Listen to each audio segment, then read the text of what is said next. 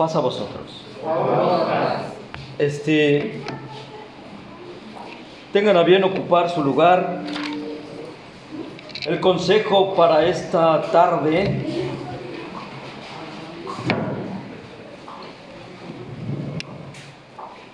o el mensaje para esta tarde eh,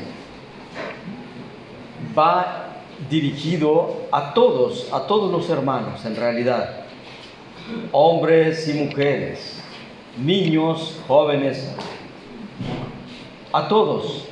Especialmente ah, va dirigido para aquellos hermanos que eh, todavía, mm, a pesar del tiempo eh, que llevan dentro de, la, iglesia, dentro de la, eh, practicando la fe,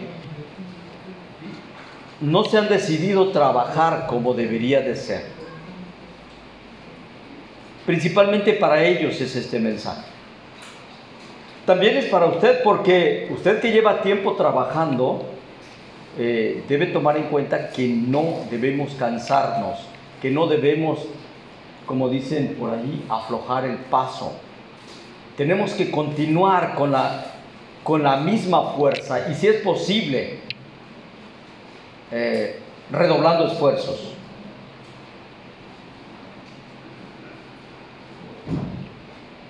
Lo digo porque después em, he escuchado por allí comentarios en algunas de las muchas congregaciones que ustedes ya se dieron cuenta, he visitado o he sido pastor, eh, donde algunos hermanos se quejan de otros. Sí, así como, como, como está escrito en el libro de Hechos de los Apóstoles, igual, que eran desatendidas las, viudas de, los griegos, de, los griegos, ¿verdad? Así también hay problemas en nuestras iglesias donde algunos hermanos se llegan a quejar de otros diciendo, em, es que solamente nosotros hacemos todo el trabajo y ellos no hacen nada. Y entonces otros se quejan cuando dicen, es que ¿por qué siempre eligen a los mismos para ocupar cargos en la tesorería, en, el secretariado, ¿verdad? En, las vocalías. ¿Por qué siempre ocupan a los mismos para que sean eh, los, los que hagan el trabajo y a los demás no nos toman en cuenta? Hay diversos comentarios luego. No dudo que también en nuestra, en vuestra congregación ocurra. No lo dudo. Unos porque trabajan de más y otros porque no quieren comprometerse, etcétera, etcétera. Y otros porque mm, creen que solamente algunos son los privilegiados y que deben hacer la labor. De esto vamos a hablar, hermanos, con el título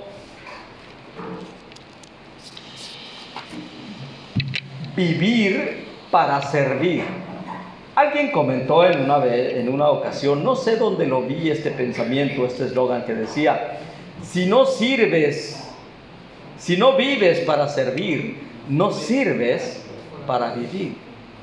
Otra vez, si no vives para servir, no sirves para vivir. Vamos a ver lo que dijo el Señor Jesús en Mateo capítulo 20, donde está basado este tema, los versículos 27 y 28. Mateo 20, 27 y 28.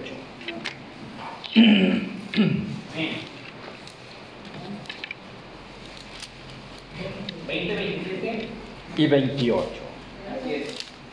Y el que, el que quisiera entre vosotros ser el primero será vuestro siervo como el Hijo del Hombre no vino para ser servido, sino para servir y para dar su vida en rescate por muchos. Amén. Amén. Como pueden observar, nuestro Señor Jesucristo es el ejemplo. Y dice, yo no he venido para ser servido, sino para servir ¿Y usted qué opina? ¿Usted a qué vino? A este mundo. ¿A servir o a ser servido? Amén, hermano, gracias. ¿Cuántos decimos lo mismo? ¿Cuántos pensamos lo mismo? Qué bueno, bendito sea Dios. ¿Hubo alguien que no contestó? No, la dejamos hasta ahí. ¿De acuerdo? Muy bien. Para aquellos hermanos que no respondieron, no sé las causas, pero probablemente todavía no se han comprometido. Es muy probable que a partir de ahora, ahora se, se comprometan y empiecen a trabajar. Bueno sería que consigamos este objetivo. Bien, estas palabras también están escritas en Marcos capítulo 10, versículos 43 al 45. Servir a nuestros semejantes, a nuestro país, a nuestros hermanos. En la fe y sobre todo a nuestro Dios trae como consecuencia, sobre todo cuando servimos a Dios y a nuestros hermanos, ¿eh? trae como consecuencia muchos sentidos. Por ejemplo, la sensación de satisfacción. Probablemente alguien ya fue a evangelizar por allí a, una, a un hermano, una hermana, alguien, y cuando regresó venía contento, feliz. ¿Por qué? Porque sintió esa satisfacción. Probablemente alguien hizo la instalación de la luz eléctrica, no sé. Otro hace la limpieza en este lugar y cuando regresa a casa se va contento y dice, he hecho algo. Algo que, sirve, eh, que es para honra y gloria de Dios, pero que sirve a los hermanos. Y entonces se regresa a su casa satisfecho.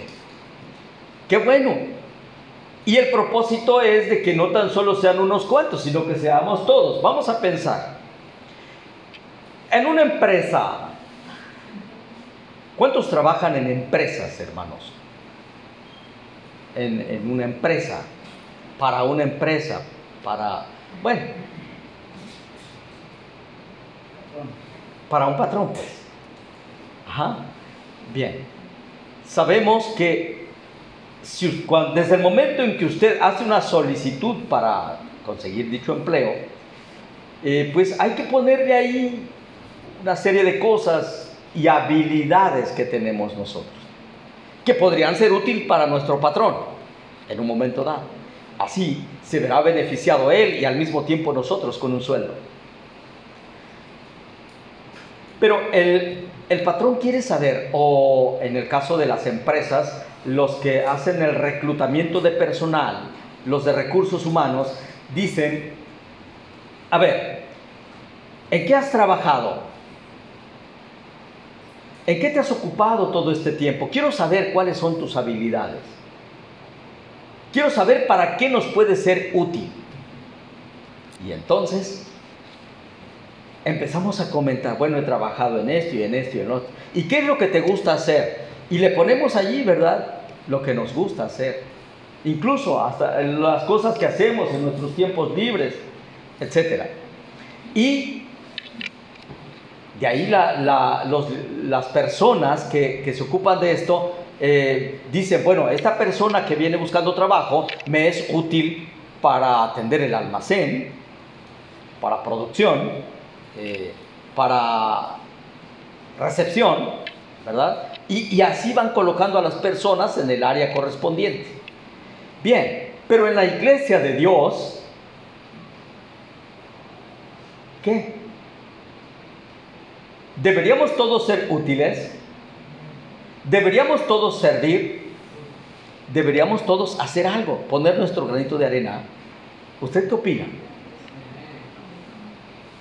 Yo creo que sí.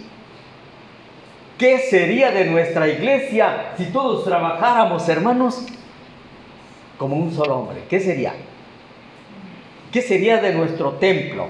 ¿Qué sería de, de la congregación? ¿Cómo se reflejaría el avance? ¿Alguien me quiere decir? Es que yo no soy discúlpeme hermano, pero es que yo no soy los que tienen facilidad para predicar la palabra. Ah, no. Bueno, entonces, ¿en qué nos puedes ayudar? Bueno, yo siempre he trabajado haciendo las instalaciones eléctricas. Ah, bueno, pues entonces en eso nos vas a ayudar. ¿Verdad? Siempre buscarle un lugar a cada hermano. Cada hermano se sentiría satisfecho, realizado, contento de poder hacer algo para Dios y para nuestros hermanos. ¿No lo creen? Bien, vamos a ver también eh, lo que dice las Sagradas Escrituras en Lucas capítulo, Lucas capítulo 10, versículo 38.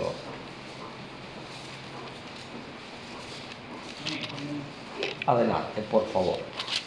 Lucas 10, vamos a esperar a que todos lo encuentren. Lucas 10, versículo 38. Adelante, hermano.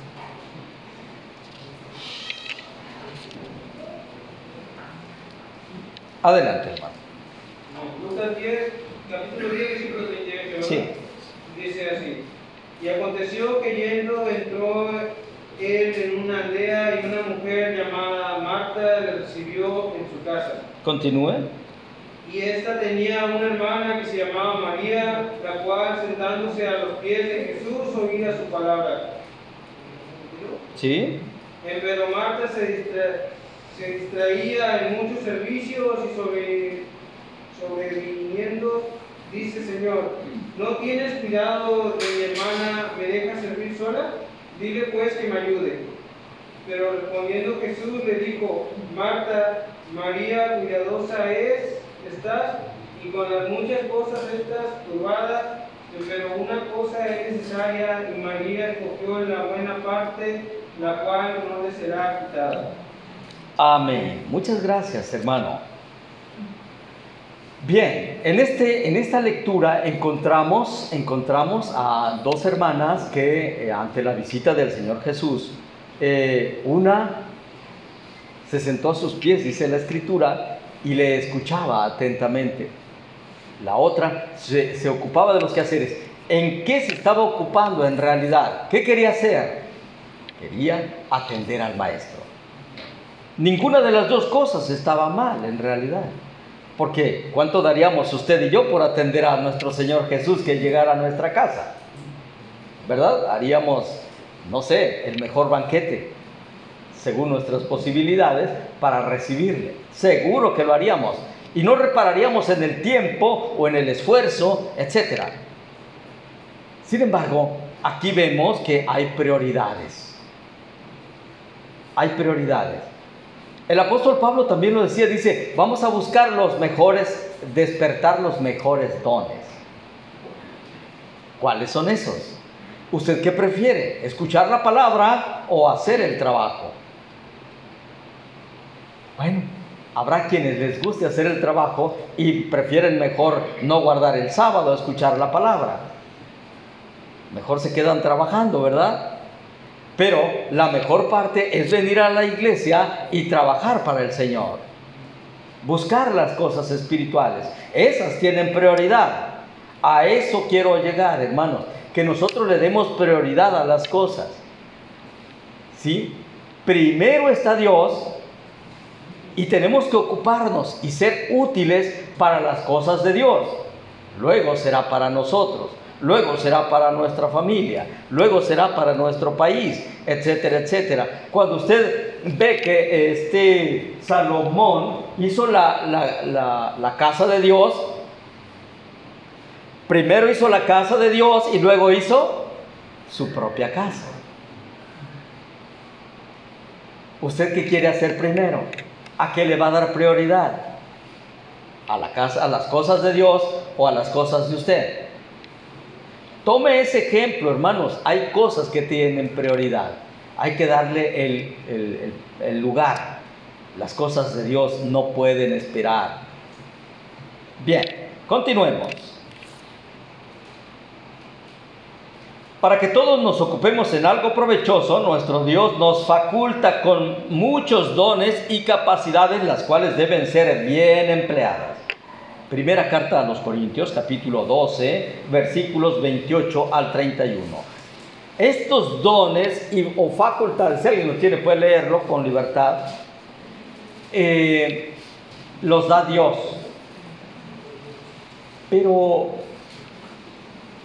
estas facultades no las da Dios para que nosotros veamos únicamente nuestro provecho.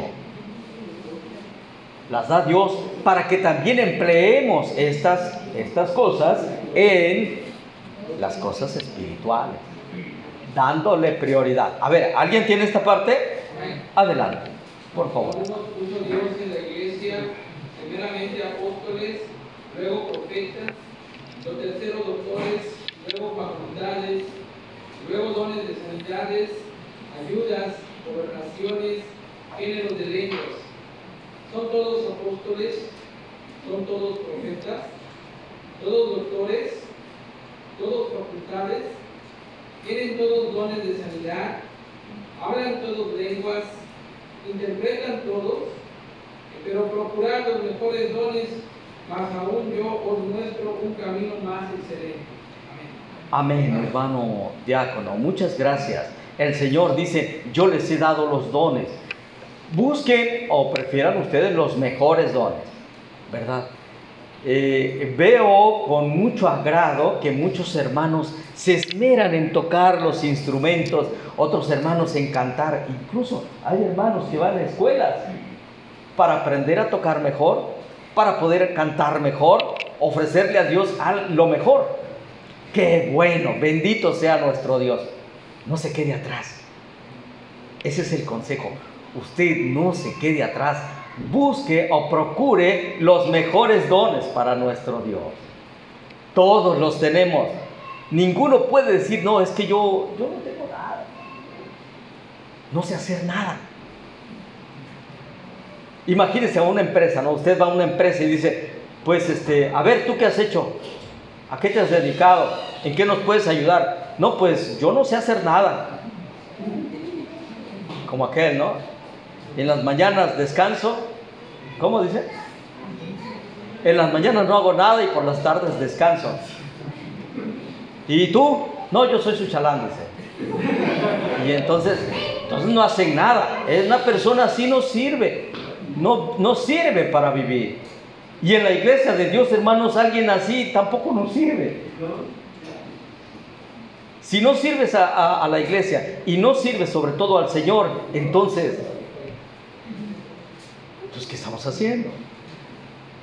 Que dices, nada más estoy haciendo bulto ahí. No, no, no debe ser así. Debemos todos poner en práctica esas facultades que Dios nos ha dado si es de cantar, si es de administración, si es de predicar, si es de evangelizar, si es de tocar, si es de barrer, si es cualquier cosa. En alguna ocasión, este, un hermano muy agobiado allá en, el salado decía, este, ay, estoy harto, no puedo más. Limpio y los hermanos ensucian. Limpio el templo y los hermanos ensucian ya no soporto más, ¿qué hago? Le digo, hermano, haga las cosas en el templo, lo que le toque hacer, como si se las hiciera al Señor, como si fuera para el Señor. Y vamos, va a notar que su, su sentimiento cambia. Es que se queja porque piensa que lo está haciendo para los hermanos y que los hermanos están siendo beneficiados con lo que él hace y no está pensando que lo que hace es para honra y gloria de Dios. No importa que los hermanos ensucien el templo, vuelve a limpiar, porque es para honra y gloria de Dios. Obviamente todos tenemos que cuidar el lugar y ser comprensivos. No podemos abusar de los hermanos. Al fin que Él limpia, ¿no? Y vamos a volver a ensuciar. No, tenemos que esmerarnos, es más, ayudarles. Entonces, después me dijo, Tenías razón, hermano José. Ya no me duele tanto. Lo hago con gusto. Y hasta estoy cantando cuando hago la limpieza. Ah, ya cambió ese sentido. Bueno, la escritura dice en Hebreos 6, versículos 10 y 11, hermano. Por favor. Hebreos 6. Hebreos 6, versículos 10 y 11. Así aconseja nuestro Dios. Porque Dios no es injusto para olvidar vuestra obra y el trabajo de amor que habéis mostrado a su nombre, habiendo asistido y asistiendo aún a los santos. Mas deseamos que cada uno de vosotros muestre la misma solicitud hasta el cabo, para cumplimiento de la esperanza. Amén. Es, gracias, Señor. Esperamos que cada uno, o sea, todos pues, que cada uno de los presentes muestren la misma solicitud, el mismo empeño. Qué bien se siente uno después de trabajar para la obra del Señor, sea cual sea. Y entonces, bueno, quiero irme más rápido, hermanos. Permítanme, quiero, eh, yo sé que el tiempo es importante, quiero irme más rápido. Eh, ¿Cuáles fueron algunas, cuáles fueron las causas por las que algunos no, o cuáles son las causas por las que algunos no se comprometen a servir? ¿Cuáles son? ¿Ustedes las saben? Bueno, si es que hay hermanos que no se han comprometido. ¿Cuáles son las causas? ¿Cómo saber cuáles son las causas por las que no se comprometen?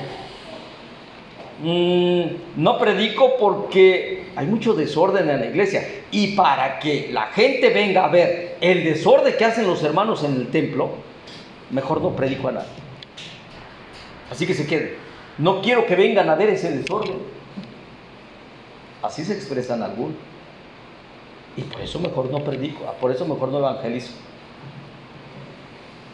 Es que son muy desordenados y luego se ponen a discutir en el mismo templo. Por eso no hago el trabajo. Por eso no sirvo. Porque me da pena invitar a alguien que venga a ver lo que se hace en el templo.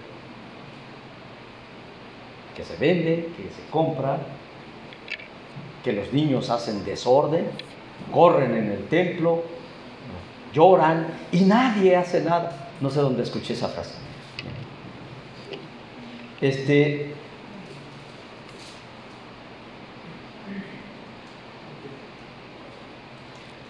otra postura.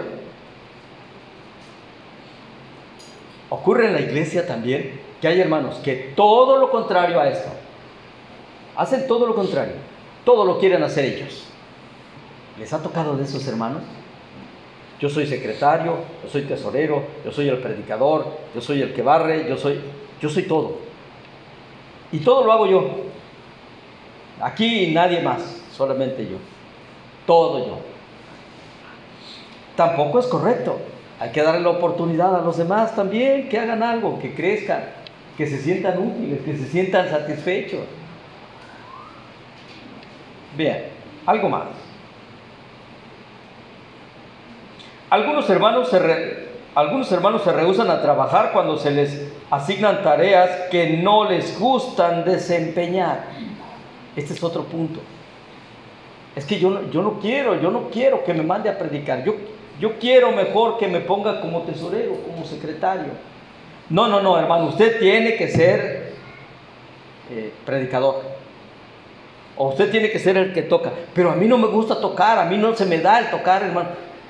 Tienes que hacerlo imponerle a los hermanos que hagan algo que no les gusta, pues tampoco es provechoso. No vamos a llegar a ninguna parte. ¿Estamos de acuerdo, hermano? Entonces, preferible mejor es decirle al hermano, al pastor, hermano, mire, a mí me gusta hacer esto. Cuando haya la oportunidad, denle esa oportunidad. Yo quiero ayudarles, pero en lo que a mí me gusta hacer. No me imponga cosas que no me gustan. Ese es el otro punto.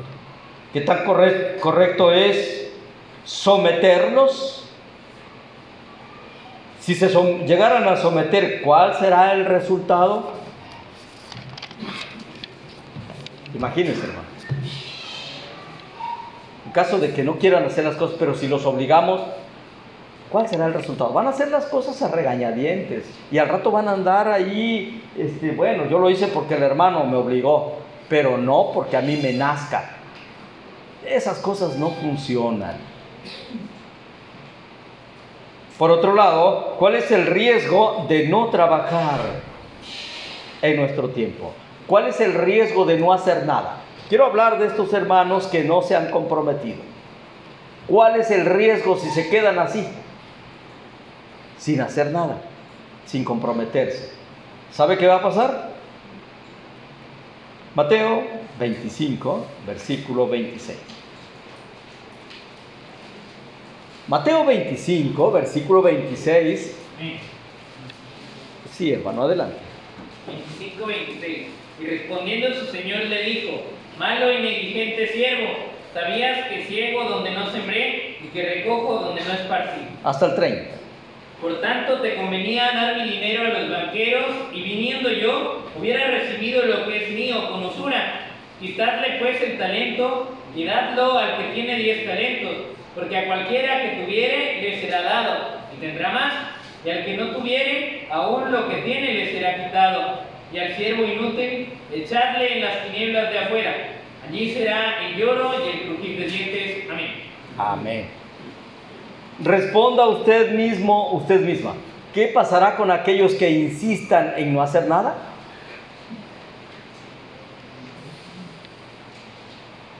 Hermanas, alguien que responda.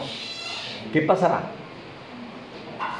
Va a venir aquel que nos dio los talentos, aquel que nos dio las facultades.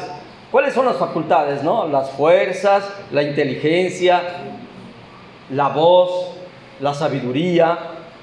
Este, ¿qué, más nos hemos recibido, hermanos? Muchas capacidades.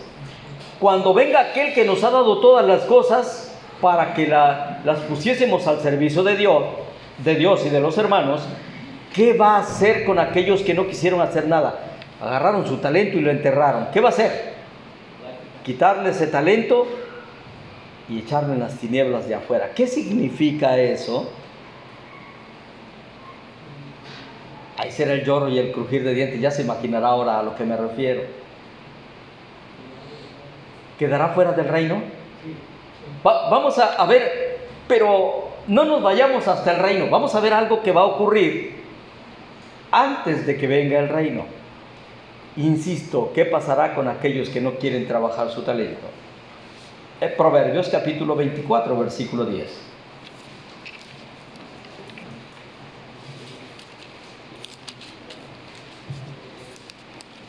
Otro hermano. 24 dice, Sí, por favor. dice, si fueres flojo en el día de tu trabajo, fuerza será reducida. Amén. Bueno, ¿para qué quiere las fuerzas si no las va a poner en práctica? ¿Para qué quiere las fuerzas? ¿Para qué quiere ese talento si no lo va a poner a trabajar? Tus fuerzas serán reducidas. Se van perdiendo.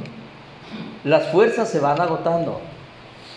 Eh, algunos que estuvimos enfermos ahora con, en, en la pandemia, este, pues que nos, cuando nos sentíamos fuertes,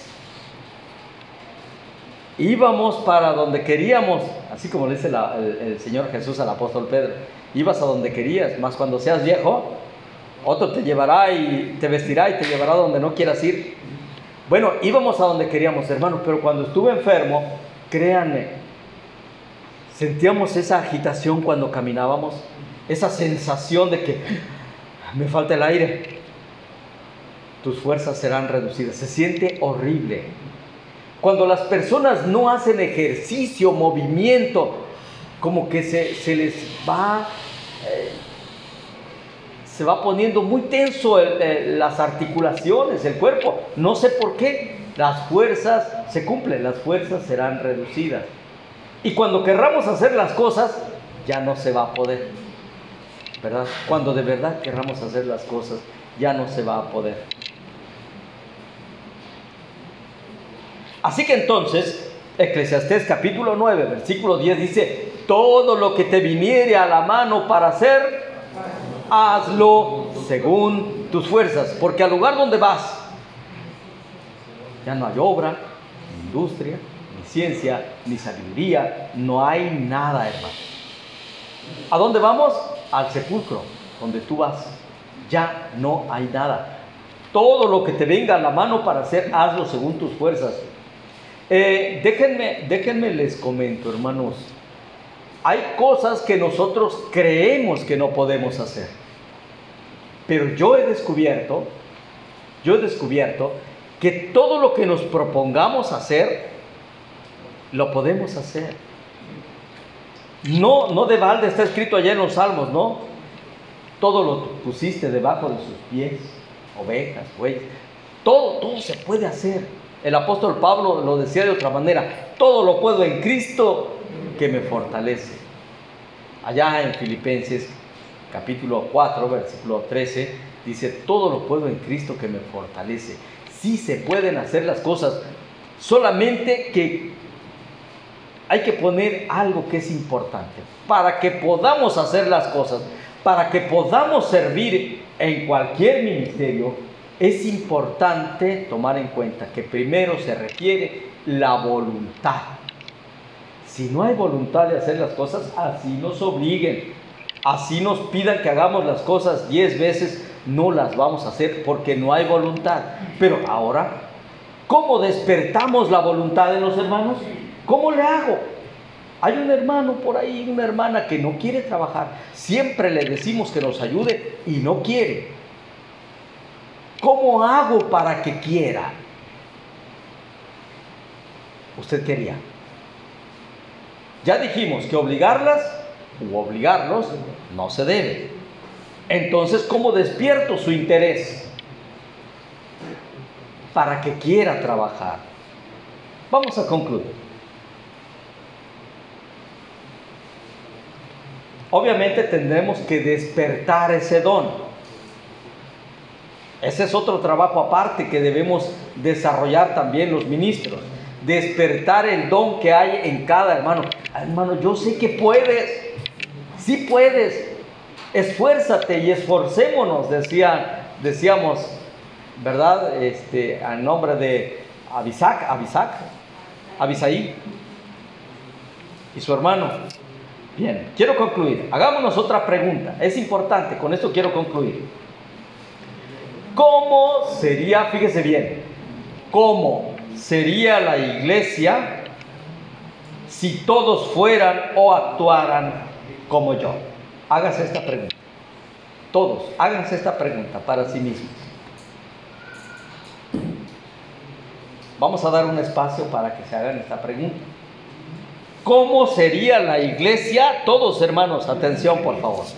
¿Cómo cree usted que sería la iglesia, nuestra iglesia, si todos fueran como usted o como yo? ¿Cuál es la respuesta? ¿Sería una iglesia próspera? ¿Sí? No, si es una iglesia próspera, eso quiere decir que usted sí está trabajando, que se está esforzando. Pero si usted respondió para sí mismo, uy, no.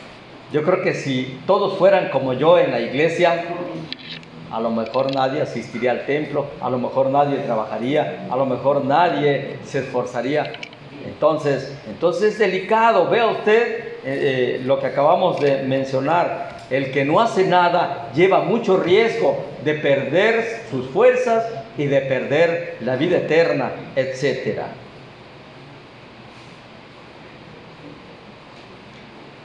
En Gálatas capítulo 4, versículo 5, versículo 4 y 2 Timoteo 6, 2, 6 y 7, dice, recordemos que el labrador para participar de los frutos debe trabajar primero. Considera lo que digo y el Señor te dé entendimiento en todo. Pablo a Timoteo, capítulo 2, versículos 2, capítulo 2, versículos 6 y 7. Recordemos que el labrador para participar de los frutos debe trabajar primero. Considera lo que digo y el Señor te dé entendimiento en todo. Con esto termino. ¿Qué va a hacer usted de aquí en adelante? ¿Trabajar? Se acercarán al hermano para, o a mi hermano ministro David para decirle, hermano, ¿en qué le ayudo? ¿Qué puedo hacer por nuestra iglesia? Quiero que progresemos. Quiero que seamos diferentes a partir de ahora. Comprométase acérquese. Y estoy seguro que en retribución a lo que usted haga, Dios le va a bendecir mucho, pero mucho más. El Señor sea con todos. Pasa a vosotros. Thank you.